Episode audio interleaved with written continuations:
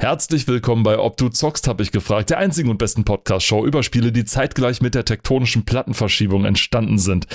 Wir sind wieder beide für euch da. Paul in Leipzig. Moin. Und ich, der Robert, hier in Potsdam. Äh, schön. Wir nehmen uns diesmal eine Ausgabe vor, äh, wo wir quasi meinen Bereich verlassen. Also ich bin nie so der große Konsolenspieler gewesen. Das war immer so Pauls Metier. Oder mehr Pauls Metier als mein Metier. Meine Konsolenerfahrung endet beim Sega Master System 2. Das muss man vielleicht dazu sagen. Bisschen, bisschen ähm, alt. Wogegen, wogegen deine Konsolenerfahrung wo anfängt? Äh, die, Oder was umfasst? Mh, mm, naja, also wenn man jetzt, sage ich mal, Handheld-Konsolen mit dazu zählt, dann auf jeden Fall mit dem aller, aller, aller, allerersten Game Boy, aber nicht in Grau, sondern in der Special Edition, also mit dem durchsichtigen Case. Also du konntest alles sehen und dazu gab es ja praktischerweise so eine große durchsichtige Klappbox dazu, wo man auch ein paar Spiele drin aufbewahren konnte und ein passendes Ladekabel und so. Äh, dann hat es dort angefangen. Ansonsten war die aller, allererste Spielekonsole, die ich besessen habe, der N64, also die Nintendo Spielekonsole 64. Und danach erst die PlayStation 2. Und äh, das ist auch das, womit wir uns heute beschäftigen. Wir haben uns nämlich rausgesucht, das Magazin Play the PlayStation. Und zwar die Ausgabe 11 aus dem Jahr 2001. Genau. Du hast dir das ausgesucht. Du hast es mir äh, wärmstens ans Herz gelegt. Na, ich habe es ja eigentlich wärmstens ans Herz gelegt und wärmstens. Ich habe gesagt, vergiss alles, was ich gesagt habe. Das nehmen wir und nichts anderes. und als ich das Titelbild gesehen habe, wusste ich auch ganz genau, wieso, weil äh, das ist ja wirklich, also das ist geschichtsträchtig schon oh, ja. äh, teilweise. Oh ja, also das man, auf jeden Fall. Man kann äh, Überleitungen zum PC auf jeden Fall auch ziehen für die äh, die die Titel, die da auf dem Cover sind, nicht äh, ja, per Konsole gespielt haben. Äh, aber vornehmlich geht es mir eigentlich um einen einzigen Titel. Aber da kommen wir dann noch. Ich dazu. glaube, ich weiß, welcher es ist, ja. ich weiß, welcher es ja. ist.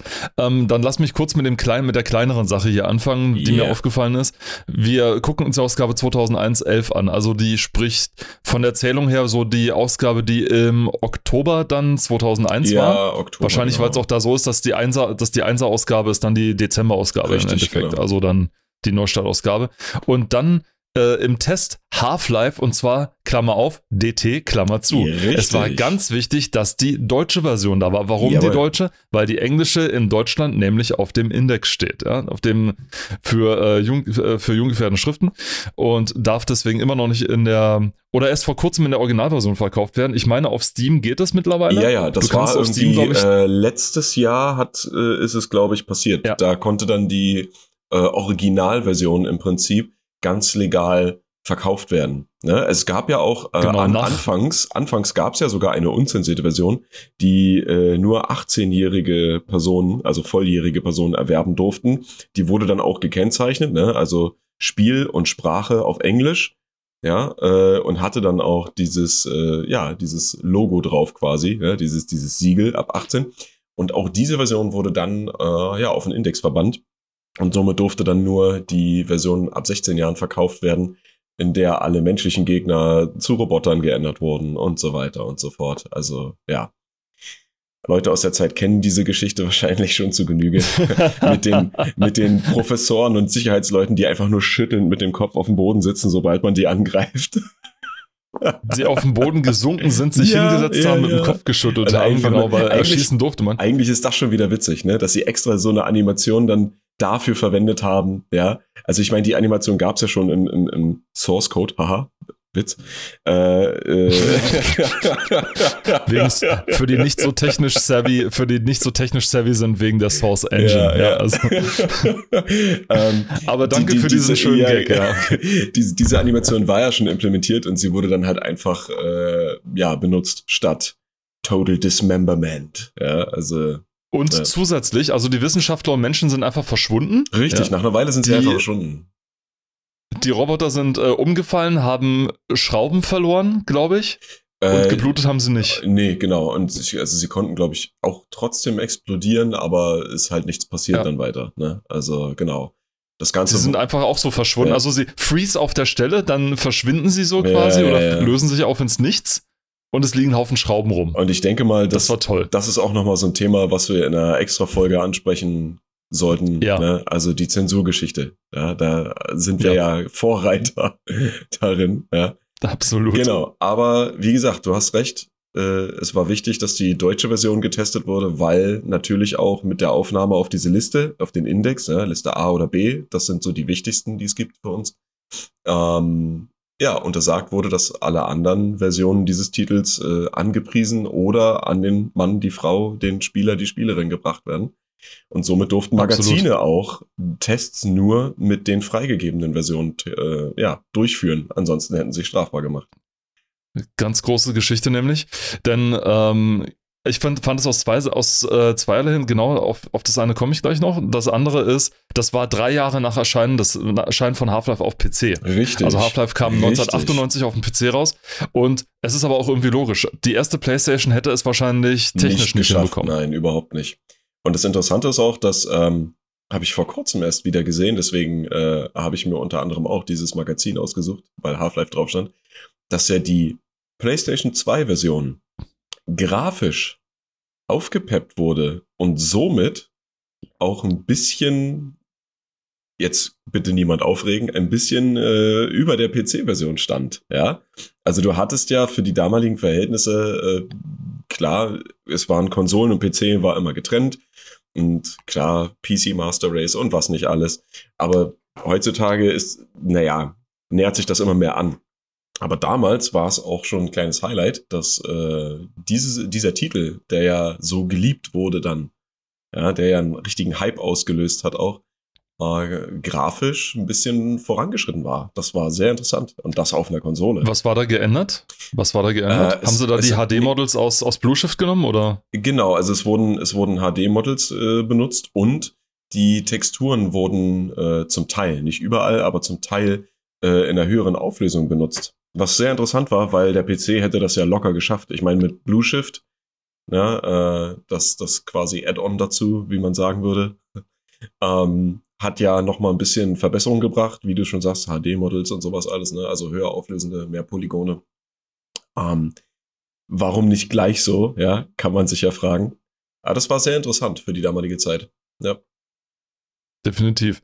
Wenn man sich also ähm, allerdings auch fragt, welche Tragweite das äh, Zeigen einer, ähm, eines indizierten Spiels in einer Zeitschrift ist, es ist so, es, Indizierung wird ja immer gerne auch thematisch mit äh, Zensur verwechselt. Da ist das Wort Zensur immer ganz schnell hin. Ja, ja, ja. Ähm, mal, ganz, mal ganz abgesehen davon, dass Zensur bedeutet, dass es vor Veröffentlichung geprüft würde und von einem für oder wieder die Veröffentlichung abhängt, ist ja in Deutschland nicht der Fall. In Deutschland ist es der Fall, es wird erst veröffentlicht und dann muss es sich der, der Rechtsamkeit beugen, sozusagen. Was das aber, ist der, das ist der kurz, eine Unterschied. Wenn ich kurz ja? mal unterbrechen darf, was aber auch, äh, wie die Geschichte gezeigt hat, nicht immer ganz stimmt. Ja, ähm, es gibt oder gab ja auch äh, viele Developer, die sich dessen ja bewusst waren, dass es verschiedene Märkte gibt, dass verschiedene Länder verschiedene Regelungen haben. Und so wurden Anpassungen teilweise auch schon vorher getätigt, um überhaupt eine Freigabe zu kriegen, beziehungsweise weil die Angst, ja, ja. keine Freigabe zu kriegen, zu groß war. Thema Wolfenstein. Ja, ja, ja. Ähm, genau, absolut, aber da würden absolut. wir weiter abdriften. Nee, absolut. Das ist, das, ist auch voll, das ist auch ein ganz wichtiger Punkt, genau. Natürlich wurden die Spiele dann im Nachhinein oder dann schon im Vorhinein, bevor sie auf den deutschen oder europäischen Markt teilweise mhm. gekommen sind, angepasst. Ja. Ähm, was ich meine, ist halt vom Buchstaben des Gesetzes her, sie mussten ähm, es nicht vorher irgendwo einreichen, damit es veröffentlicht wird. Sie hätten es auch so veröffentlichen können, nur sie, ihnen war sofort klar, ja. wenn wir das hier veröffentlichen, dann ist es sofort weg. Ja, so ungefähr. Genau. Aber sie mussten es nicht vorher einreichen, das ist der Unterschied. Eine Indizierung bedeutet halt, dass es für Personen, es ist trotzdem weiter erhältlich, also ist Deutschland weiter verkäuflich. Ähm, es darf Liste halt nur ab, nicht ja. an Personen an Person, also natürlich, ich gehe jetzt von der Liste aus, die jetzt einfach die, ich glaube, Liste, Liste B ist das, glaube ich. Liste A, A, Entschuldigung. A ist, in, A. ist noch, äh, also A kannst du noch erwerben, darf halt nicht beworben mhm. werden. Und Liste B genau. ist dann schon wieder ein Schritt weiter. Und hier ist eben der große Punkt. Beworben ist nämlich der, der Stichwort hier. Beworben bedeutet natürlich, dass du es als Händler nicht im, ins Schaufenster legen darfst oder auf die, Richtig, auf die äh, ja. äh, Regaldinger legen darfst. Aber du kannst als erwachsener Kunde, als über 18-jähriger, als volljähriger Kunde kannst du hingehen. Zum Händler kann sagen, kannst du mir das Spiel besorgen? Sagt er, kein Problem, Ausweis bitte, dann zeigst du ihm Ausweis. Und dann hat das entweder unterm Ladentisch oder er muss es bestellen. Ja. Was dann manchmal mit Mehrkosten einhergeht und so weiter, ähm, als man Spiele noch im Laden gekauft hat. Ja, also das ist ja lange, lange, lange her. ähm,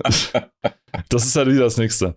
Ähm, beworben, und jetzt kommt der große Punkt, was auch damals für große Empörung gesorgt hat. Ich glaube, damals war das für das Spiel Kingpin, äh, oh, wo yeah. sich die Zeitschrift GameStar entschlossen hat, keinen Test zu zeigen, im Vorhinein schon, sondern nur die Meinungskästen zu zeigen, was im äh, Sinne der Anwälte, wo es die Anwälte gesagt haben, das ist unverfänglich, weil Meinungen darfst du ja trotzdem äußern, auch ja. über ein indiziertes Spiel. Äh, das Problem ist, dass man ihnen eine Wertung als Werbung hätte auslegen können. Ja, richtig. Also es geht darum. So. Das Problem ist in Deutschland, wenn zwei Grundrechte, einmal die Pressefreiheit und einmal die, ähm, der, der Jugendschutz, das das ja betrifft, gegeneinander abgewogen werden müssten, verliert die Pressefreiheit. Logisch. Ja? ja. Ist ja in jedem anderen Ding auch klar. So. Das bedeutet, wenn ein Staatsanwalt auf dem Weltrettungstrip diese Zeitschrift sieht, die Wertung unter Kingpin sieht und sagt, oh nein, hier wird es ja beworben, das verdirbt die Jugend oder aus irgendeinem Gründen, dann kann er dieses Spiel bundesweit, äh, dieses Spiel, dann kann er diese Zeitschrift bundesweit beschlagnahmen lassen. Ja.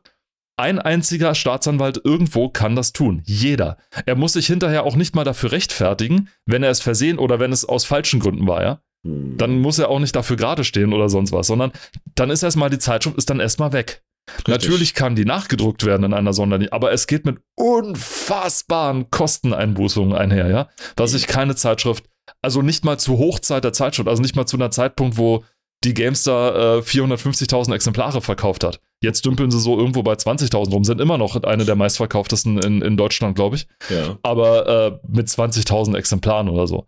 Also das waren mal 450.000. Und schon da haben sie gesagt, das ist ein, ein nicht hinzunehmender Verlust. Und da war es eben so das Ding, warum kriegt in Anführungszeichen die Presse so einen Maulkorb und darf nicht über indizierte Spiele berichten? Richtig, ja. Weil der Jugendschutz eben höher wiegt als der, ähm, als die Pressefreiheit. So. Und das war, das ist eben der Grund, warum Zeitschriften so unfassbar erpicht drüber sind, dass auf gar keinen Fall ein Spiel indiziert ist oder ähm, im, im Zweifelsfalle, wenn zum Beispiel ein Spiel erscheint und noch nicht geprüft ist, dass sie dann den Test auf die nächste Ausgabe verschieben oder eben in der Online-Ausgabe dann bringen. Ja. Aber das war jetzt der lange legale die, ja, ja. Rant Aber, äh, des Tages. Also all, allgemein, äh, wie gesagt, da kommen wir dann bestimmt noch mal drauf, wenn wir ja, wenn wir uns dann mit dem Thema mal einzeln befassen, weil ja, ja. also da gibt es ja. so, so viele äh, so viele äh, Modalitäten und Befindlichkeiten, die dann dort mal äh, aufgetreten sind. Ja, sehr interessant. Also Absolut. Also nur mal so ein kleines Stichwort, ne? Einfach das Titel von indizierten Spielen oder wo es noch nicht klar war, dass die dann einfach geändert wurden. Ne? Also aus dem Englischen ah, ja, Max, Max Schmerz. Max Schmerz, ich sag's mm. nur mal, mm. ja. Vielleicht erinnert sich ja jemand dran. Aber wie gesagt, wenn wir bei dem Thema sind, gehen wir da mal tiefer drauf ein. Definitiv. Jetzt habe ich so viel geredet, jetzt darfst du reden. Und zwar zu dem Hauptgrund, warum du diese Zeitschrift oder diesen Titel besser schon ausgesucht hast. Also, neben dem Fakt, dass äh, ein Test zu Grand Theft Auto 3, ja, also bestes Spiel für die PlayStation 2, ähm, äh, ja, hiermit äh, angegeben ist, wird ganz groß, ja, beworben, sage ich ganz äh, direkt, Silent Hill 2. Mm, das ist ein Spiel, wo schon Generationen gleich bei Hohl drehen beim Namen, ne? Ja, also was damit, ich sag mal in Anführungsstrichen, angerichtet wurde, ja, ist unvorstellbar, ja. Also auch die, die Entwicklungsgeschichte zu dem Spiel war, warum es überhaupt zu dem geworden ist, was es ist, äh, der Hammer. So, und ich würde mal sagen, wir springen auch mal auf die passende Seite. Das wäre die Seite 76.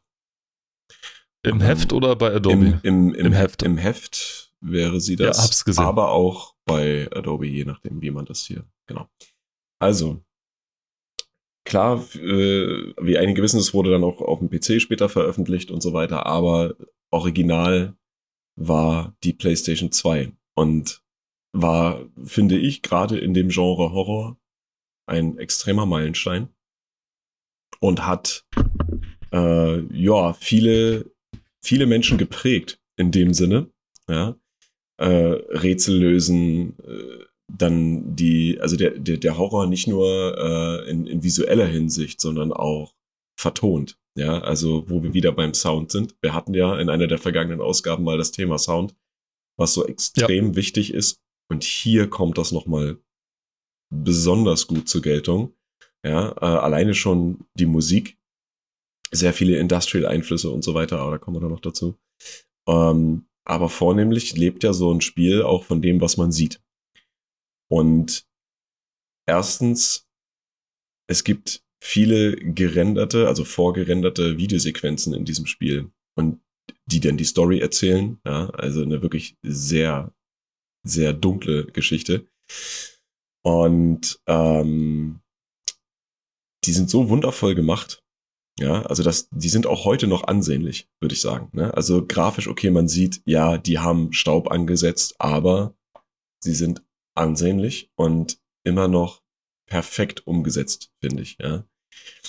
Synchron und sie tragen auch irgendwie, sie tragen auch irgendwie zur Grundstimmung bei. Also man, man, äh, Fall, man ja. ist ja, man ist ja immer, man ist ja immer ganz schnell zu sagen, ach guck mal die krümelige Grafik damals. Ich ja. glaube in HD wäre diese oder in HD, also in, ich glaube in ganz Hochpolygon würde man das Spiel jetzt heute in der Unreal Engine nachbauen. Es würde, ich glaube, bei weitem nicht die Stimmung erzeugen, die ja. es damals hatte mit dieser kantigen, mit dieser kantigen Grafik und so. Aber das, das, das Tolle war ja, also selbst für damalige Verhältnisse waren diese, ja, die, die Models, ne, die waren ja, also top eigentlich, ja. Also gerade für eine Konsole. Dieses Spiel hat, äh, ja, der, der Konsole eigentlich vieles abverlangt und ist aber auch doch, das ist ja das Witzige daran, dieses Spiel ist eigentlich nur so gruselig, weil die PlayStation 2 hardware-technisch gar nicht so viel zu, zu bieten hat. Denn dieser, dieser Nebel, der äh, die Stadt Silent Hill quasi einschließt, ist eigentlich eine äh, Entwicklermethode gewesen, um der Konsole nicht zu viel zuzumuten. Ja, also alles, was eine bestimmte Entfernung hat, muss nicht gerendert werden und kann demzufolge äh, später dann geladen werden. Ja? Also je, je näher man sich drauf zubewegt oder wenn man wieder weggeht, geht es aus dem Speicher raus. Und das, so das, clever. Ja, das ist eine so clevere Variante, damit umzugehen. Klar, andere Spiele haben das dann auch ähm, verwendet, ja, auch auf dem PC gab es auch Beispiele dazu, aber dieser Nebel, der das Ganze, also der sieht ja auch gut aus. Ne? Du siehst ja nicht immer unbedingt, wo fängt dieser Nebel an, wo hört er auf. Also an der harten Kante, der ist ja auch noch so gut gemacht. Und das war dieses Interessante, ne? dass da wirklich, du hast was zu sehen und du denkst dir, oh Gott, ja, das ist, das ist extrem anspannend. Ja? Also du, du, du fühlst förmlich eine schon, wenn du nur durch diese Stadt läufst, wie sich die Spannung aufbaut und was ist hinter der nächsten Ecke und dann hörst du was, du siehst aber nichts und wieder beim Sounddesign sind. da, da könnte ich auch mich stundenlang drüber unterhalten über dem Spiel. Aber dass das einfach mal eine technische Voraussetzung war, dass dieses Spiel überhaupt dargestellt werden kann auf der Konsole, ja. Super genial. Und was auch wirklich für die damalige Zeit auf der Konsole halt, äh, ja, wirklich so gut war. Die Echtzeitschatten. Also, das Spiel rendert Schatten auch in Echtzeit und die sind, die haben auch weiche Kanten und so weiter, ja, und ähm, war auch, also finde ich persönlich ein Meilenstein für die Umsetzung, wie sie das gemacht haben, ja. Also wirklich alle 3D-Objekte, vornehmlich halt Figuren, ja, die einen Schatten werfen können, werfen einen Schatten und das in Echtzeit. Ne? Und gerade in den dunklen, engen Gängen mit einer Taschenlampe, ja. Und das noch nicht mal aus der, äh, wie soll ich sagen, noch nicht immer mal aus der direkten Verfolgerperspektive, ja, sondern manchmal auch von schräg oben. Ja, je nachdem, in welchem Raum man ist. Wenn der Raum ganz eng ist, dann kann die Kamera ja nicht direkt am Rücken klatschen, sondern dann schaut die Kamera halt von oben. So leicht angewinkelt, ja. Und das, selbst das kann so viel Terror in einem auslösen, wenn man hinter der Ecke dieses äh, Rauschen von einem Radio hört, ja, diese, diese äh, Interferenzen und so weiter, die ja eigentlich indizieren, dass ein Gegner in der Nähe ist. Super gelöst, super gelöst, auf jeden Fall.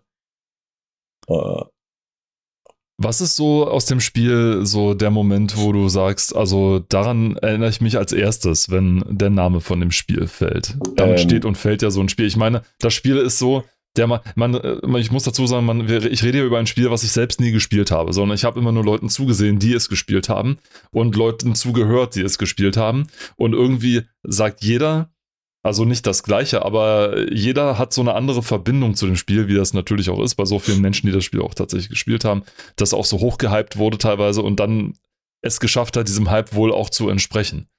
Also das, äh, das ist so eines dieser Highlights dieser Serie.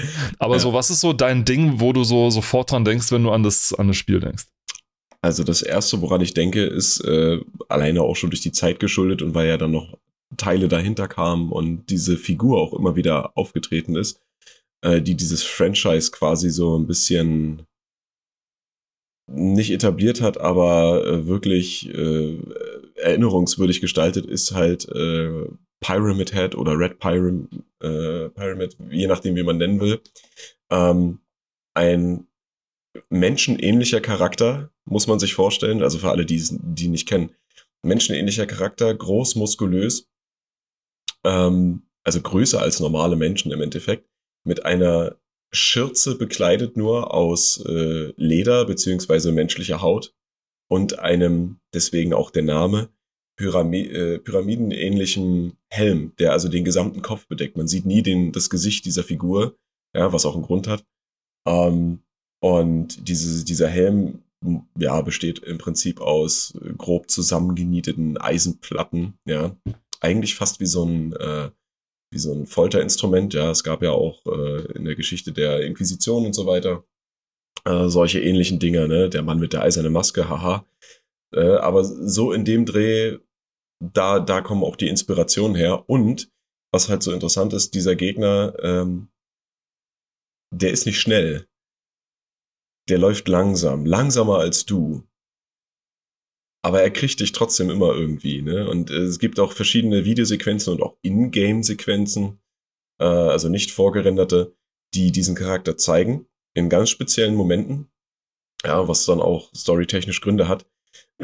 Und er schleppt halt immer ein, sehr, sehr langes, sehr, sehr großes Messer mit sich rum, äh, Im zweiten Teil sieht es fast so ein bisschen aus wie, ich glaube, wie das von, äh, von Cloud Strife aus Final Fantasy VII. Ja, also so mit diesem Tanto-Schliff, kantige, äh, kantiger Schliff. Ähm, genau, und auch in späteren Teilen taucht dieser Charakter immer mal wieder auf, aber der, die, der wirklich erinnerungswürdigste Auftritte sind die im zweiten Teil, ne? weil die haben das so extrem geprägt.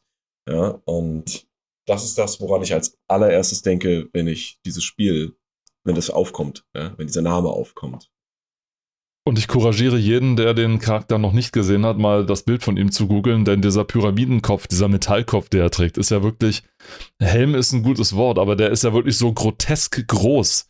Also der ist ja, fast so groß wie sein kompletter Oberkörper. Also die Spitze davon geht wirklich bis oben hin und sie ist auch eher so, naja, Pyramiden, eigentlich schon fast so eher wie ein Dreieck, so eher so ein bisschen, ne? Ja, ja, ja. Also genau, so, ne? also so, ist, so leicht so dreieckig nach vorne. Richtig. Und äh, die, das, das, was ich sag ich mal, was man so als Mund identifizieren würde, so im Ganzen, also so ganz nach vorne, steht ja wirklich weit nach vorne ab.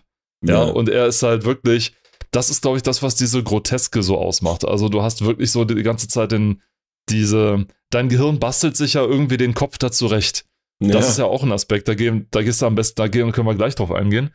Ähm, der Kopf bastelt sich ja das so als Gesicht zurecht, auch wenn kein Gesicht da ist, ja, aber dein. Kopf, Kopf will, ein, will ein Gesicht erkennen. Richtig, und ja. bastelt sich dann aus diesen nichtäugigen, nichtmündigen irgendwas, äh, was so eine groteske Form hat, irgendwas zusammen und das ist so furchteinflößend, kann ich mir vorstellen. Und gerade weil, und gerade eben weil er nicht durch Geschwindigkeit besticht, sondern ich habe mir auch mal in, in Videoausschnitten gesehen, der ist ja wirklich langsam. Er yeah. zieht dieses Schwert so die ganze Zeit hinter sich her, als könnte er es kaum tragen, ja. aber es reicht, um dich in, in kleine Scheiben zu schneiden. Richtig. Ähm, und du hast ja nur, ich meine, der Held ist ja bewaffnet, aber nicht besonders gut, ne? Ja, also das, das ist auch so eine Sache ähm, der, dieser Terror, der quasi ausgelöst werden soll in den äh, Spieler und Spielerinnen, wird auch dadurch verstärkt, dass du, wenn du eine Waffe hast, dann ist es entweder eine, ja, eine Melee-Weapon, also eine zum Schlagen, oder wenn du Schusswaffen hast, dass die Munition so rar ist, dass du dir überlegen solltest, wann du sie benutzt. Ja.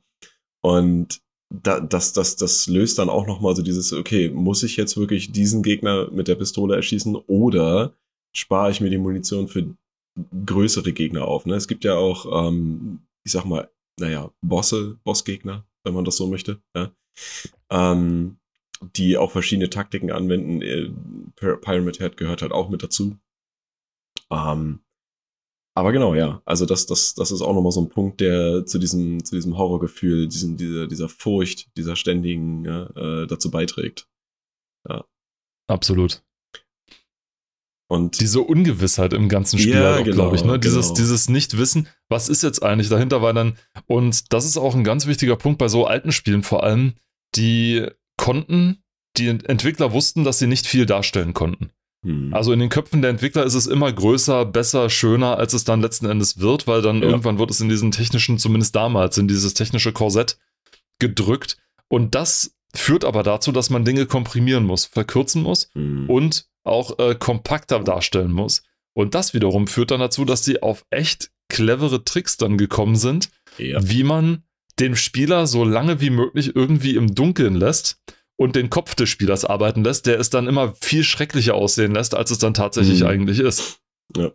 Ich meine, die Umgebung, wenn du, wenn du dir die Umgebung auf den Bildern anguckst, die ist ja nicht nur düster, die ist vor allem, sie ist dreckig, sie ist aber trotzdem, sie, sie wirkt halt kalt. Richtig. Sie ist ja. sehr, sehr, ja. nicht sehr organisch. Es ist nee. alles immer sehr geometrisch, sehr, sehr ja. Äh, unmenschlich also, schon fast. Da aber, wirkt, aber da, da wirkt der eine Screenshot, der eine Screenshot hier zum Beispiel, ich sofort, aber der eine Screenshot hier, der wirkt tatsächlich auf der Seite 79, ganz unten in der Mitte. Der sticht so dermaßen raus aus dem ganzen Rest, weil er so mhm. aufgeräumt wird. Das ist so ein, so ein Arbeitszimmer, sieht ja, das aus, so ein genau. bisschen für mich. Vielleicht kannst du mir erklären, was es damit auf sich hat, weil mhm. der, der sticht so dermaßen aus dem ganzen Rest raus, weil er eben nicht ähm, kalt wird. Er wirkt, er wirkt warm, organisch oder irgendwie sowas. Richtig, also es, es ist generell so, dass ähm, man kann jetzt auch mal äh, Parallelen zu Resident Evil ziehen, äh, zu den ersten Teilen, also jetzt nicht zu den neuen Remakes und so weiter, ähm, wo es ja auch verschiedene Räumlichkeiten gibt, die verschiedene, naja, Vibes ausstrahlen. Ja? Einfach ganz klar. Ähm, dessen bedingt, du brauchst ja auch mal du kannst zwar Spieler und Spielerinnen die ganze Zeit äh, quasi auf Hab-8-Stellung haben, ja, sodass die die ganze Zeit durch das gesamte Spiel völlig angespannt äh, rennen. Oder du kannst dafür sorgen, dass du kleine Punkte hast. Und manchmal äußern die sich halt in einer Art wie in diesem Raum, wo man auch gedanklich quasi ein bisschen zur Ruhe kommen kann wo man entspannt mal ein Rätsel lösen kann oder vielleicht einen Gegenstand finden kann oder, oder, oder. Ähm, und was sich dann auch von der Musik vielleicht, die im Hintergrund läuft, äh, herschließen lässt. Und dafür gibt es solche Räume. Ne? Klar, die sind dann meistens auch noch mit was Wichtigem verbunden, ne? so dass du dich darauf konzentrieren kannst und dass du dann weißt, okay, danach muss ich mich wieder konzentrieren und muss wieder aufpassen und muss wieder Angst haben. Und hier drin kann ich erstmal kurz durchatmen, ja. Und was ich aber auch unbedingt ansprechen möchte, ist vor allen Dingen, was dieses Spiel auch äh, in Bezug auf, äh, ja, auf, auf das Visuelle an sich gemacht hat, ja. Zum Beispiel konnte man auch schon in dieser Originalversion mit Filtern arbeiten, Rauschfiltern. Ja. Ähm, es gibt auch auf der auf der Seite 81 ein Beispiel dafür, wie das Spiel mit Rauschfilter und ohne Rauschfilter aussieht, ja. Und ganz, ganz klar, es ist eine Geschmackssache, aber dieser Rauschfilter trägt ungemein zu dem Feeling bei. Wenn du den ausschaltest, ja, dann hast du ja diese, diese, diese Körnung nicht mehr. Und dann hast du quasi ein glattes, nacktes Bild. Und dann kannst du unter Umständen halt auch, naja, nicht so glatte Kanten sehen und äh, hast zwar ein klares Bild, ja, aber wie gesagt, es gibt immer für und wieder, warum es diese Filter gibt oder gab. Und äh, in dem Fall kann ich nur empfehlen, wer das spielt, anschalten. Ja. Einfach mal anschalten oder anlassen, wenn es noch nicht alles ist. Ja. Ähm, genau. Und dass, dass das so einen riesen Unterschied macht, ja, ob du, ob du ein dreckiges, schmutziges Bild hast oder ein klares Bild, und trotzdem dasselbe Setting. Das ist so interessant, ja, was das mit, was das damit machen kann. Und was dieses Spiel auch wundervoll macht, oder die, was, was die Entwickler und Entwicklerinnen wundervoll gemacht haben und auch so ein Stück weit äh, etabliert haben in der Gaming-Szene an sich, sind ja so Dinge wie unterschiedliche Enden. Du kannst dieses Spiel auf verschiedenste Arten und Weisen lösen, oder nicht lösen, aber beenden, ohne dass dir das Spiel sagt, wie du dahin kommst. Es gab auch äh, ja ein Ende des Spiels, was erst Jahre später entdeckt wurde, was so wie ein Easter Egg Ending ist, ja. Und dieses diese Spielereihe ist dafür bekannt, dass sie solche, also mittlerweile ne, bekannt, dass sie halt solche Easter Egg Enden hat und das auf diesen Zug sind so viele andere äh, Firmen aufgesprungen. Ja, das, das wollen wir auch etablieren. Wir wollen auch äh, Easter Egg End, äh, Endings haben und äh, Waffen, die man freischalten kann. Das ist wie bei Resident Evil, die haben das ja auch, wo du dann im nächsten äh, durch, also Playthrough, äh, kannst du halt mit neuen Waffen, die du freigeschaltet hast, äh, spielen, mehr äh, Inventarplatz und so weiter. Und da war das auch so. Du hattest quasi die Möglichkeit, Gegenstände freizuschalten, die du im ersten Playthrough nicht hattest. Ja, und das zieht sich so durch das gesamte Franchise. Und diese verschiedenen Enden, die es gibt, äh, ja, die, die beflügeln natürlich noch weiter dieses, oh, ich muss es nochmal spielen, vielleicht habe ich irgendwas übersehen, vielleicht äh, bekomme ich beim nächsten Mal äh, was anderes drin oder wie auch immer, ja. Und das ist ein extrem kluger Schachzug, ja, sowas einzubauen. Und vielleicht war es nicht ganz so klug, das irgendwie, naja, nicht publik zu machen, aber ich denke mal, aus, wenn man das aus damaliger Sicht betrachtet, war das einfach genial. Ja, es war einfach genial. Und ich meine, man sieht ja auch, wie lange dieses Spiel die Menschheit beschäftigt hat. Äh, oder die Menschen, die sich damit beschäftigt haben, beschäftigt hat. Also auf jeden Fall, ja. Ja, und, und dass sie immer noch Dinge finden, ja.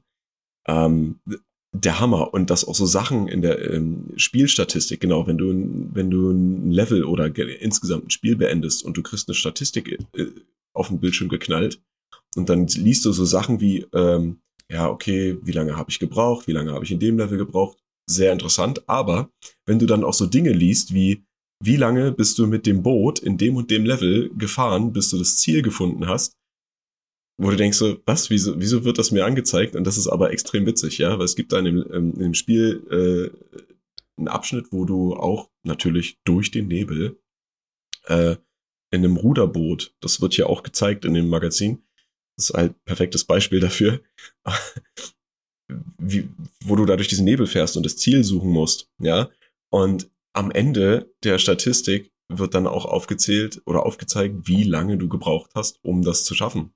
Und das ist einfach tierisch witzig. Und auch auf diesen Zug sind halt viele andere ja, Spielefirmen aufgestiegen. Ja, und da haben solche Also fast Dinge. so damals wie, wie, ein, wie ein Metal Gear Solid beim ersten Metal Gear Solid, was ja auf der Playstation ja, rauskam, ja. wo dich der eine Spieler verhöhnt hat, ich glaube Psycho äh, dich verhöhnt hat, wenn du zu oft gespeichert hast oder sowas oder gar nicht gespeichert Psycho, hast oder genau, sehr wenig. Psycho Mantis, genau, äh, das war auch, Psycho auch so Mantis, Ding, wenn du, genau, wenn du auf der auf der Speicherkarte, auf der Memory Card, hm, schönes Wort, ja. wenn du Die auf der Memory Card, Megabyte, ne? ja, zum Beispiel äh, Speicherstände hattest von anderen Konami-Titeln, dann hat dir dieser Charakter gesagt, welche Spiele du gespielt hast. Und das war für viele Leute so ein Fourth Wall Break, mind blown, ja. Wie, was, woher weißt du das? Wie geht das? Wie, wieso kann dieses Spiel wissen, was ich gespielt habe, ja? Unter heutiger Betrachtung natürlich, klar, weiß man, wie es funktioniert hat. Und äh, dass das halt, es gibt auch noch Unterschiede dort, wenn man mal kurz bei dem bei Metal Gear Solid bleibt, äh, zwischen ja. der japanischen und der äh, englischen beziehungsweise internationalen Version, die dann auch Integralversion hieß, ähm, wo es ein paar Übersetzungsverbesserungen gab. Ähm, da, da, wo, da werden zum Beispiel auch Spielstände erkannt von anderen Spielen, die Hideo Kojima äh, mitentwickelt hat. Ich glaube, das heißt Police Story. Äh, das gab es zu der Zeit in äh, westlichen Ländern nicht. Und wenn du quasi wie auch immer so einen Spielstand von diesem Spiel auf einer westlichen Konsole hattest, was eigentlich gar nicht möglich war, dann hat er das auch nicht erkannt. Also das hat er nur in der japanischen Version erkannt. Ne? Also trotzdem total mindblown. Das war genial.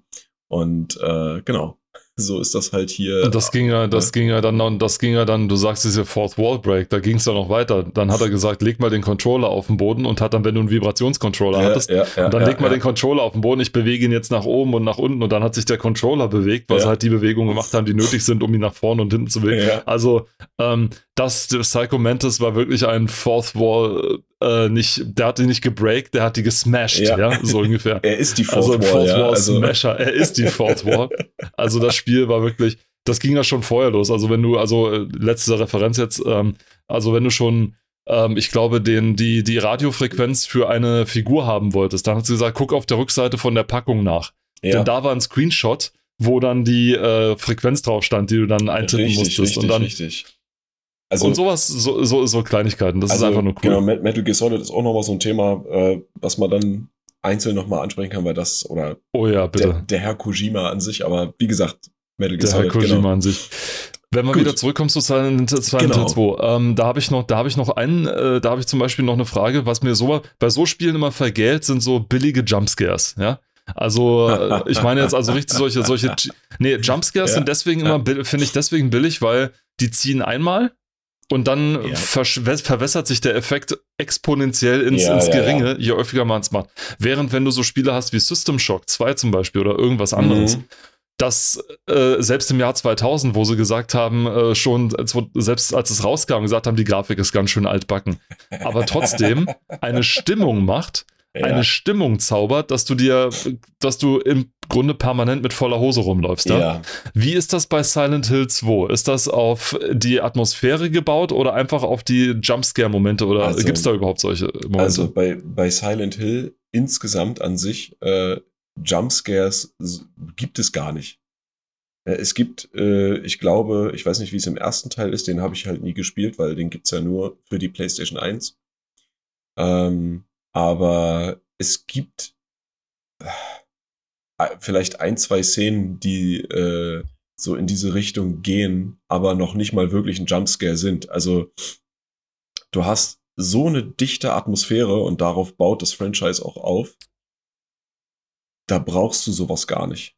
Ja, also du brauchst keine, keine äh, plötzlich auftretenden Fratzen oder irgendwas, was aus einer Tür bricht oder wie auch immer oder äh, so extreme Verfolgungsszenen oder sowas. Nein, also das, das gibt es nicht. Ne? Das, das läuft alles langsam ab, bedächtig und immer, ich weiß nicht, also du, du hast halt immer das Gefühl, da ist was. Ne? Und du kannst ja auch, was ich vorhin angesprochen habe, diese Radio-Interferenzen, äh, die man hören kann, wenn ein Gegner in der Nähe ist. Ja, im, draußen zum Beispiel, im, im Nebel. Du kannst auch, wenn du das möchtest, kannst du auswählen, dieses Radio auszuschalten. Du hast ja ein Radio mit dir, so ein Walkie-Talkie, ja. Das kannst du ausschalten und dann hörst du das nicht. Dann kriegst du aber auch erst im letzten Moment mit, wenn irgendwo so ein Vieh rumläuft oder kriecht, ja. Und das ist ja so geil. Also wie gesagt, es gibt kein, keine Jumpscares in dem Sinne. Und was halt auch wirklich sehr, sehr stark, abgesehen vom Leveldesign, äh, zu diesem Horror beiträgt, der von diesem Spiel ausgeht, ist das, also das, das, das Gegnerdesign. Ja? Diese, diese Gegner, die du in dem Spiel hast, äh, also die Leute, die haben sich da wirklich Gedanken gemacht, ja, wovor hätten die selbst Angst? Ja, und die lassen dann ja auch verschiedene Gefühle mit einfließen. Jetzt muss man dazu wissen, okay, das ist ein Konami, japanischer äh, Publisher und äh, Developer. Ähm, und die haben, die haben ja auch kulturell ganz andere äh, Grundlagen, ganz andere Ansichten. Und was die dann dort erschaffen haben, mit diesen Gedanken, wovor hätte ich jetzt Angst, hat ja diese ganzen Punkte mit einbezogen. Und du siehst dann äh, passend natürlich zur Hintergrundgeschichte dieser Stadt, ja, also äh, Kohletagebau, der dann irgendwann abfackelt und dann schwelt das noch unter der Erde weiter und Haufen Menschen sterben, dann regnet's Asche und die sterben an äh, Atemwegsverletzungen äh, oder Vergiftung und was nicht allem, ne? Und ähm, auch passend zu den Ortschaften, wo du bist, wenn du zum Beispiel in, eine, in der Schule bist, ja, dann hast du dort, äh, in der Schule gibt's natürlich auch einen, einen Hausmeister. Ja? Und diesen Hausmeister, den findest du dann da zum Beispiel, ne? Der, keine Ahnung, der hat sich vielleicht an, äh, an den äh, Kindern vergangen und dann wird der als äh, irgendeine der Todsünden dargestellt, ja. Und das ist ziemlich heftig, also es ist auch ziemlich harter Tobak. Deswegen ist das ähm, auch berechtigt, dass das Spiel auch immer noch eine Freigabe ab 18 Jahren hat, auch heute noch wo ja viele Titel neu geprüft werden, um eine niedrigere Freigabe zu kriegen oder was auch immer, Neuveröffentlichung, ja. Also dieses Spiel ist von Grund auf wirklich nur für Erwachsene gedacht. Und das merkt man auch. Ja. Ja.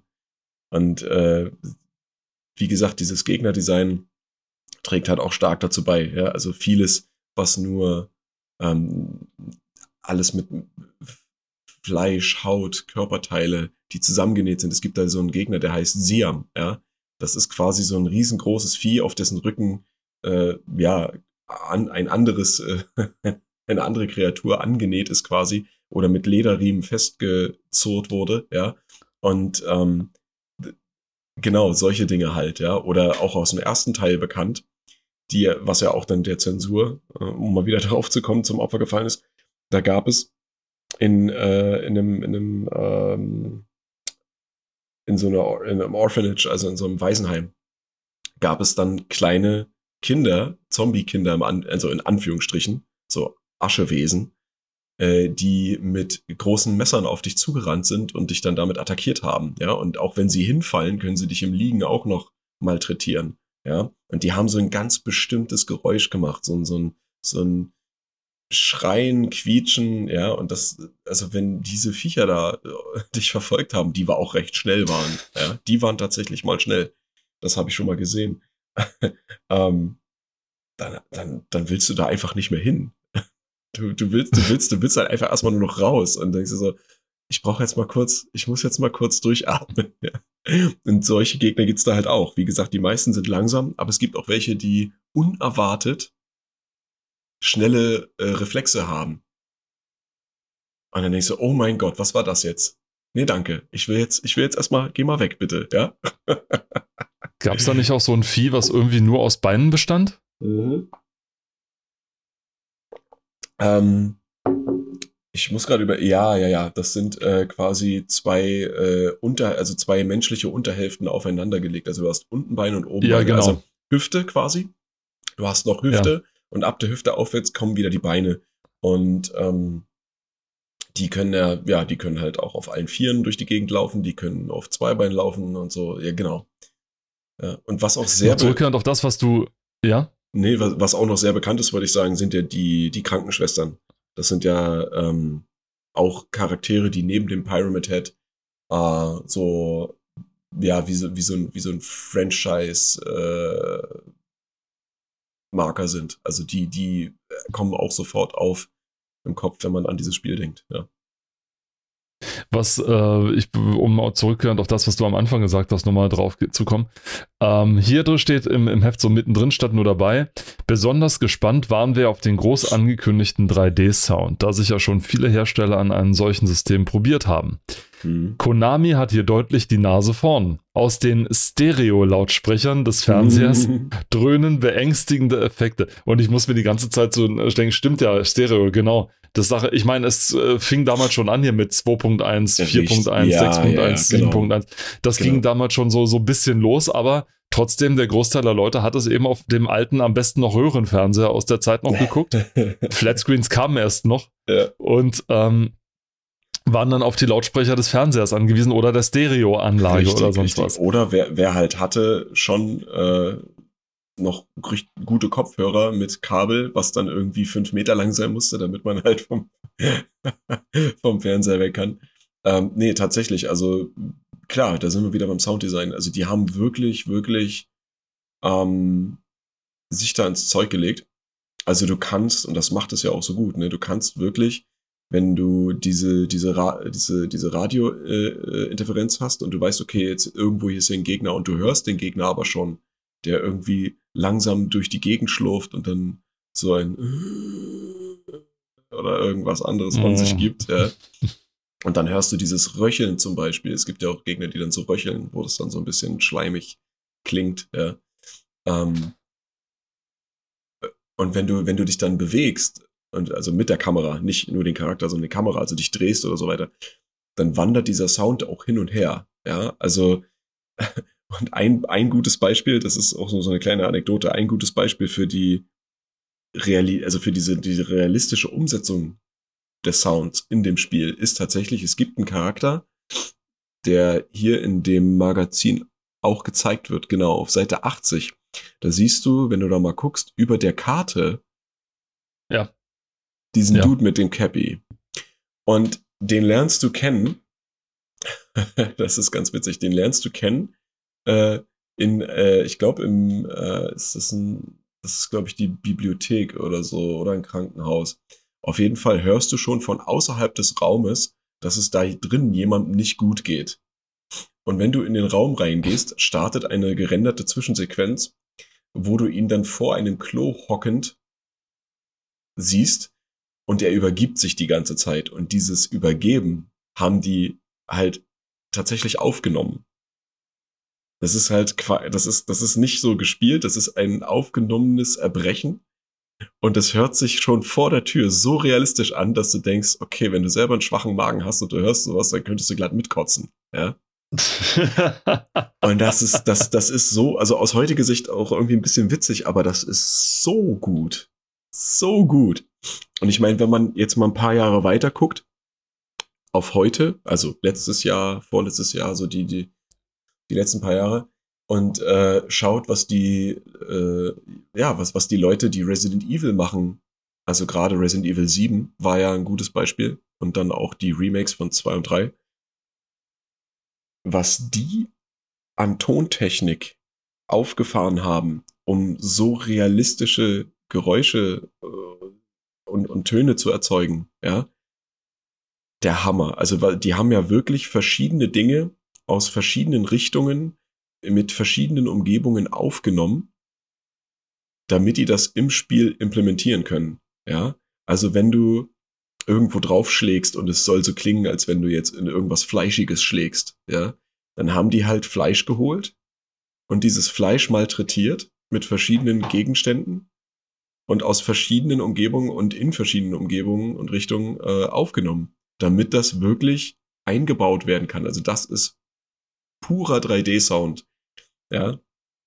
Also der Hammer. Und genau so fing das dort an, dass die halt gewisse Dinge einfach auch in verschiedenen, mit, also mit auch mit zwei Mikrofonen aufgenommen haben, weißt du? Ja. Also top. Und das hört man wahrscheinlich auch die ganze Zeit wirklich was. Wenn du so ein Spiel hast, das brauchst du tatsächlich. Also wenn ein Spiel hast, das so aussieht, dann äh, musst du, glaube ich, sowas haben. Also dann hast du teilweise Klar, auch keine andere Wahl. Natürlich. Möchte man meinen, und trotzdem haben es viele andere nicht so gut gemacht. Weil sie naja. meinten, das wäre nicht so wichtig, sondern die Grafik ist viel wichtiger, oder, anstattdessen gab, sich einfach. Ja, oder sie haben halt die Möglichkeiten nicht gehabt. Ne? Ist ja auch klar, wenn du so ein oder großes so. Studio hast äh, und du hast halt einen Erfolg gefeiert mit einem Titel und denkst du so, okay, wir gehen in die nächste Generation, wir wollen einen Nachfolger basteln gebt uns Geld und dann sagen die Leute natürlich hier, nehmt unsere Kohle, macht was draus, wir wissen, ihr macht das. Und ich meine, wenn man sich das mal anguckt hier, ne, Test, Grafik 93%, Sound 92%, insgesamtes Rating 88%, was für meine Begriffe ein bisschen zu niedrig ist, aber egal. Ähm, der Hammer, ja, also wenn so ein Spiel so angekündigt wird, dann erwartest du ja auch was. Und ich meine, du gibst hier für die Collectors Edition ist das, glaube ich, oder die Special Edition, die es ja von Anfang an auch gab, gibst du 119 D-Mark aus. Wenn du 119 das war äh, damals eine Hausnummer, ja. Wenn du 119 Mark ausgibst, sagen wir mal 120 aufgerundet, dann möchtest du auch was dafür haben. Ich meine, klar, die war vollgestopft mit Extras. Du hast äh, eine DVD noch gehabt mit ähm, mit Videos äh, Videos drauf, Making of und so weiter. Äh, dann hattest du später in der, nee, warte mal, das hier ist sogar nur die normale Version.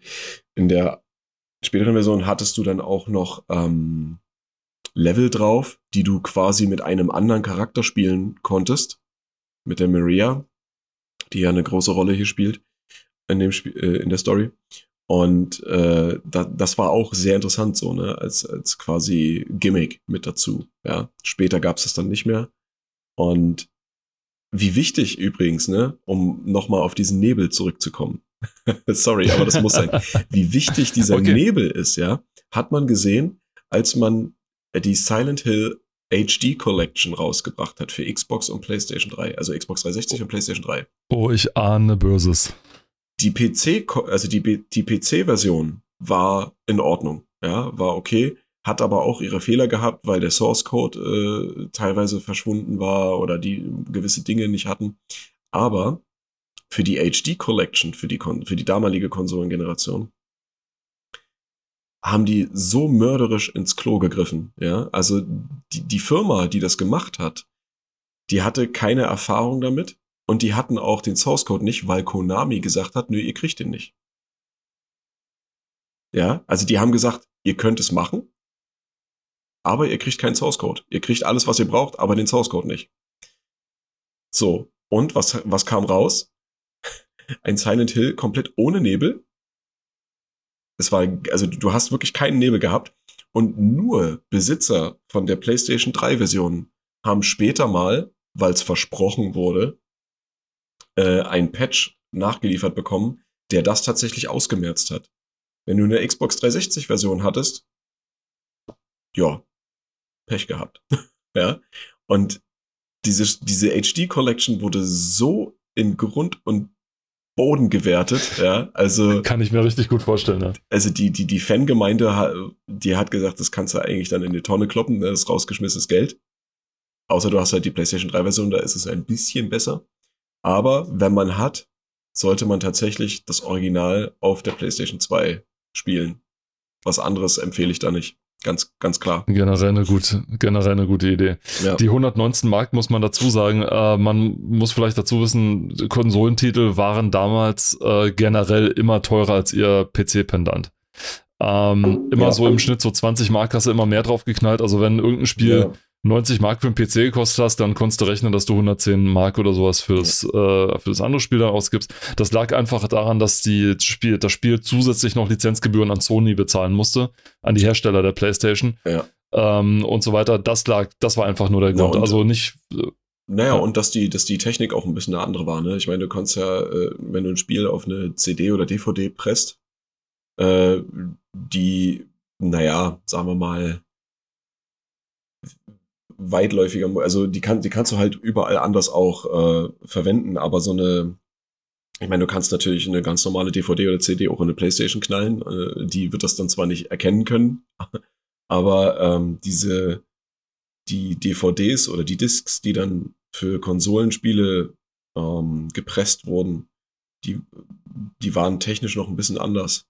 Also du hattest dann ja auch ja. andere, andere Sicherheitsvorkehrungen und sowas alles und ähm, ich glaube, das ist es auch. Und klar, wenn du dann noch was portierst, dann ist es nochmal wieder was anderes. Ja, also du hast ja Silent Hill 2 kam ja zuerst auf der Konsole und nicht auf dem PC. Ja. Hm. Weshalb. Nee, äh, aber auch tatsächlich, allerdings auch tatsächlich, äh, wenn es ein Exklus auch wenn es ein Exklusivtitel war, der nicht für den PC entwickelt wurde, dann hat er im Grunde ähm, immer so 20 Mark mehr gekostet, als er auf dem PC gekostet hätte. Hm. Und das lag, also wenn du mal durch die, durch die Zeitschrift scrollst und mal die Preise alle anguckst, das sind, die sind alle so um die 120 Mark und sonst was. Also auch die Titel, die es nie für den PC gegeben hat. Also die Entwicklungskosten dafür waren im Prinzip im Preis drin. Also das, die Konvertierung hat tatsächlich nicht den Preis ausgemacht. Das waren tatsächlich die Lizenzgebühren und Sony war da wohl relativ äh, greedy, ne? Ja. Die haben, äh, die, die wissen schon, die wissen schon, warum sie ein paar Millionen oder ich weiß nicht, wie viele sie in die Entwicklung von der PlayStation oder überhaupt in ihre PlayStation reingekloppt haben. Ähm, und ja, vor allem auch die PlayStation waren immer betont günstig ähm, ge gemacht worden. Also gerade in den Anfangszeiten, wo die immer sehr aggressiv mit aggressivem Price Policing rangegangen sind, ja. weil sie ja wussten, dass sie die Kohle nicht unbedingt von den Käufern der PlayStation wieder kriegen, sondern als Lizenzgebühren von denen, die die ähm, Spiele kaufen. Und das ist eine sau clevere Taktik gewesen, denn die wussten ganz genau, was das Ganze wert ist. Spätestens seit, der Playsta seit, seit dem Erfolg der ersten PlayStation ja. wussten sie ganz genau, wenn wir die Schiene jetzt weiterfahren mit der Zweier, dann können wir die Zweier günstiger machen. Das heißt, es werden sich mehr Leute eine PlayStation kaufen, sprich, es werden mehr PlayStation-Spiele verkauft, sprich, wir können dann mhm. über die Lizenzgebühren an unsere Kohle kommen. Sehr geiles ja. Konzept. Ging dann natürlich zu Lasten der Spieler, die einen etwas schmaleren Geldbeutel hatten und yep. sich nicht jeden Monat das neue Ding raussuchen können. Nur eine ganz kurze Frage, damit wir das äh, Thema Silent Hill an dieser Stelle kurz, äh, wenn du nichts dagegen hast, äh, abhaken können, weil Natürlich. ich weiß, äh, dass das ist ein gigantisches, ein, ein Brocken biblischen ja. Ausmaßes. ähm, würde ich dich nur auf eine Seite weiter lotsen, vielleicht kannst du mir auch ein bisschen mehr was über dieses Crash Bandicoot.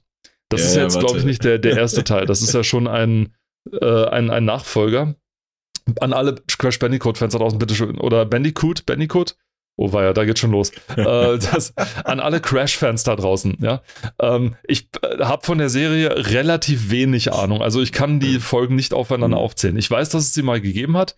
Ich habe äh, witzigerweise von der Entwicklung mehr, äh, mehr, mehr äh, Ahnung und Verständnis als vom ersten Crash Bandicoot zumindest, als vom, als von den Teilen danach. Mehr Ahnung als über das Spiel selber.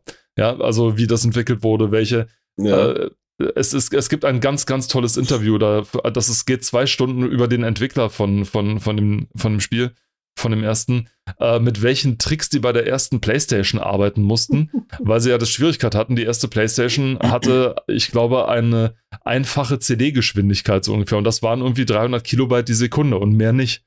So, wie bringt man jetzt ein schnelles 3D-Spiel äh, auf eine Konsolen, auf einen Konsolentitel, ja. Und da mhm. haben die mhm. sich Sachen einfallen lassen. Das gibt's überhaupt nicht. Hast du Crash tatsächlich selber gespielt auch? Oder eher nicht so? Nein, tatsächlich nicht. Ich habe es irgendwann mal irgendwo bei wem gespielt, aber selbst nicht. Und äh, bin auch erst jetzt seit kurzem wieder, ich sag mal, aufmerksam auf diese Serie geworden, weil es ja die, die Remakes und die Remaster gibt und also die Remaster, nicht die Remakes und den neuen vierten Teil und dieses mhm. Crash Racing und alles sowas äh, persönlich tatsächlich nie gespielt. Ne? Und ich bin auch gerade, wenn ich das hier lese, sehr überrascht, äh, dass die Erfinder Naughty Dog sind. Ach nein. Die Erfinder, die Erfinder sind Naughty Dog. Hier, hier steht auch, äh, die, also die haben das abgegeben an Universal Interactive, aber die Erfinder sind Naughty ja. Dog. Und Naughty Dog macht ja, macht ja, wie wir wissen, oder hoffen will ich wissen, sehr gute Spiele. Ja, auf also, jeden Fall. Wow.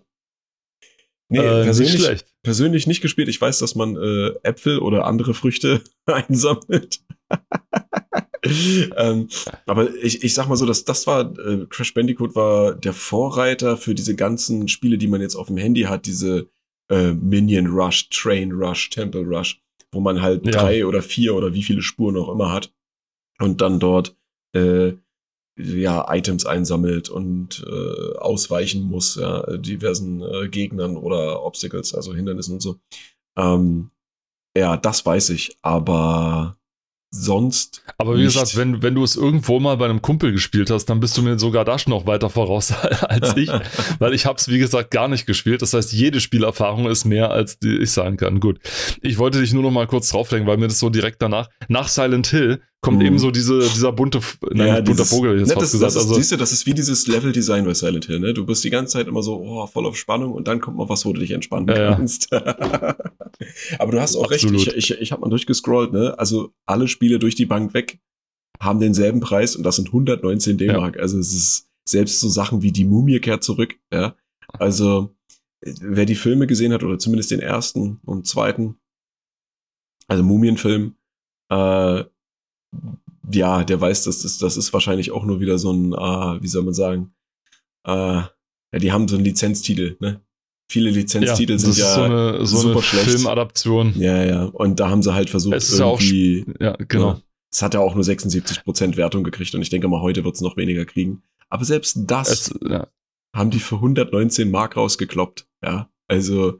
Und das ist tatsächlich unglaublich. Also auch wenn man, wenn man schon die, die, die, die, ähm, die Absatzüberschriften liest, ja, schöner Stolpern in 3D. Also mhm, da weiß ja. man, was, was, was dahinter sich verbirgt. Ne? Schlechte Steuerung steht Wir, auch bei Negativpunkten. Also ja. Wir müssen, glaube ich, aus Zeitgründen die beiden Spiele, über die wir noch sprechen müssen, auf jeden Fall auf eine weitere Folge verschieben. Lass ja. uns deswegen mal kurz auf die Seite 50 kommen. Da ist ein, also auf die äh, Seitenseite 50, da ist ein äh, großartiges äh, Spiel oh zu sehen. Gott, das ist ja. doch unter den, unter oh den Pre-Scores ja. noch. Auch da siehst du auch schon, äh, auch 119, auch 119 Mark erhältlich ab Ende November 2001. Ähm, ein Spiel, das ist wirklich, okay, es geht um No One Lives Forever. Ja, also Nolf. ein Nolf, ein Spiel mit einer, äh, mit einer weiblichen Hauptrolle. Ja. Was damals auch trotz Lara Croft noch eine Neuheit war, ja. Denn so viele Spiele mit äh, Frauen in der Hauptrolle gab es ja so nicht. Richtig. Ähm, die im Prinzip eine, das ganze Spiel ist im Prinzip eine Persiflage auf, ich glaube, sämtliche Agentenfilme der 60er Jahre. Also ganz vorneweg James Bond natürlich, ja. aber natürlich auch äh, alle anderen Filme, also, die es noch gab. Ich, ich sag aber mal, eine gute Persiflage. Ich sag mal so, äh, stellt euch quasi äh, Austin Powers vor, vom Setting ja. her, von, vom Fun, von, von den, den, den ja. Jokes, ja, also wie das, wie das äh, äh, war, wenn ihr die Filme gesehen habt äh, mit Mike Myers. Und das dann mit einer weiblichen Hauptdarstellerin, aber einer ernsten Person im Endeffekt. Also sie selber war ja jetzt nicht so die, der mega witzige Charakter, was auch nicht sein sollte. Aber das Setting und die Charaktere, die waren so lustig, also so, ja, kann man gar nicht beschreiben. Das ist einfach total genial gelöst worden. Und äh, was da alles durch den Kakao gezogen wurde, also der Hammer, ja. Auch der Nachfolger, perfekt. Und genau. wenn ich, wenn ich ganz kurz nochmal auf die nächste Seite weiterleiten darf, ich weiß nicht, okay. ob dir das was sagt. Tenchu? Äh, ähm, ich bin bei Echo the Dolphin. Oder ah, meinst ah, nee, du das da drüber? Da, Tenchu? Da drüber, ja, genau, sorry. Also die nächste Seite. Okay, Entschuldigung. Mehr, äh, also die 51, die, nein, die, das die sagt Ninja, mir tatsächlich nichts. Ninja Action, ja, also auch ein sehr, sehr gutes Franchise, äh, wo Stealth, also äh, das eine, eine sehr große äh, Rolle spielt. Schleichen und äh, Abhören und äh, äh, ja, assassinieren. ja. Also das sind, das, sind, ja. der, das, sind, das sind wirklich Top-Spiele. Top-Spiele gewesen und auch immer noch. Ja. Was war an dem Spiel eigentlich so ähm, toll an Tenshu 3? Weil, wie gesagt, die Serie sagt mir überhaupt nichts. Ähm, also den, den dritten Teil habe ich nicht gespielt. Ich habe gespielt, äh, den habe ich auch noch hier irgendwo, äh, den, den, den Nachfolger. Und äh, es ist, ich muss zugeben, es ist ein Nischenspiel. Es, es gefällt, okay. es, ist, es war nicht jeder, jedermanns und jeder, jeder, jeder Mensch Sache. Ähm, aber die, ja, die Musik war genial. Story nicht immer so, ja, obwohl die dann also mit mit äh, voranschreitender Technik und mit den Nachfolgern auch bisschen besser wurde, äh, was dann auch die Darstellung anging, also wie äh, in den Videosequenzen und so weiter. Aber dieses Feeling, was du halt rübergebracht be bekommen hast, ja, von diesem ja klischeehaften Nin Ninja-Dasein, sag ich mal, ja, also diese ne, diese Assassinen, ähm, aber wie das Ganze umgesetzt wurde, was du alles machen konntest. Ne? Also du konntest zum Beispiel auch Gegner dadurch ablenken, wenn du lautlos irgendwo jemanden äh, getötet hast und die haben den dann gefunden, dann waren die auf der Suche. Ja, also dieses, was heute so gang und gäbe ist, dann diese ganzen traditionellen äh, Waffen, Kletterhaken, Klauen, äh, Rauchbomben, normale Bomben, die, natürlich die Schwerter, die dann die äh, Shuriken, also äh, die Sterne und die, die Messer, die Wurfmesser und natürlich auch, wie man seine Energie auffüllt mit Reisbällchen und so weiter, ne? Also so On äh, Onigiri und sowas, ne? Äh, super gut. Du konntest, äh, hat, konntest aufleveln, also konntest äh, Upgrades kaufen und so weiter, ja. Äh, und einfach dieses gesamte Feeling und die Darstellung der Umgebung waren einfach genial. Ne? Später kamen dann noch so super äh, supernatural Sachen dazu, also so Dämonen und sowas. Das geht dann schon wieder in eine andere Richtung, aber ja, und natürlich, die Gewaltdarstellung war äh, teilweise sehr überspitzt. Und auch die Charaktere, wie man das aus so japanischen Titeln teilweise gewohnt war, sehr überspitzt dargestellt. Also auch schauspielerisch eine ziemlich witzige und ziemlich gute Leistung. Ja. Und das war Tenshu halt. Ja, wo du Gewaltdarstellung gesagt hast, das ist, steht ja auch unten hier in meiner Tech 3 für die Story des hierzulande auf die BPJS-Liste verbannten Erstlingswerks fort. Also der erste Teil hat es wohl nicht geschafft. Da haben die Jugendschützer nicht, nicht ganz äh, ja. den, den Humor des Spiels geteilt, was die nee, Gewaltdarstellung ähm, nee, das, betrifft. Äh, ja, genau. Also ich meine, das äh, auch so die, dieser der Humor, der teilweise damit drin ist, der entwickelte sich dann ja auch erst noch. Ne? Und ich meine, klar, beim ersten Teil, der war ja auch sehr klobig natürlich auf äh, technischer Ebene, aber er hat halt von sich reden gemacht durch diese Gewaltdarstellung. Ne? Das auf jeden Fall. Naja. Paul, ähm, das soll es für diese Folge erstmal gewesen sein. Ich freue mich jetzt schon auf die nächste Folge, wenn wir oh, uns ja. das nächste große Ding rannehmen, was wir auch wahrscheinlich wieder eine ganze Folge für brauchen werden. Ja. Was in Ordnung ist, denn dann können wir uns das Spiel auf, auf das nächste große Ding, was wir auch nicht verraten werden, jetzt noch an dieser Stelle auch dran machen können. Ich danke dir aufs Allerherzlichste für dieses schöne Gespräch mal wieder. Wir verabschieden uns an der Stelle. Vielen Dank fürs Zuhören von Ob du zockst, habe ich gefragt. Freut euch wieder aufs nächste Mal. Äh, und da haben wir beim nächsten Mal eine ganz besondere Überraschung dann für euch. Welche, äh, also so eine zusätzliche Überraschung, welche verraten wir an dieser Stelle auch noch nicht. Freut euch einfach drauf, seid dabei und es sagen Tschüss aus Leipzig der Paul. Und aus Potsdam der Matze. Macht's gut. Auf Wiedersehen. Ciao.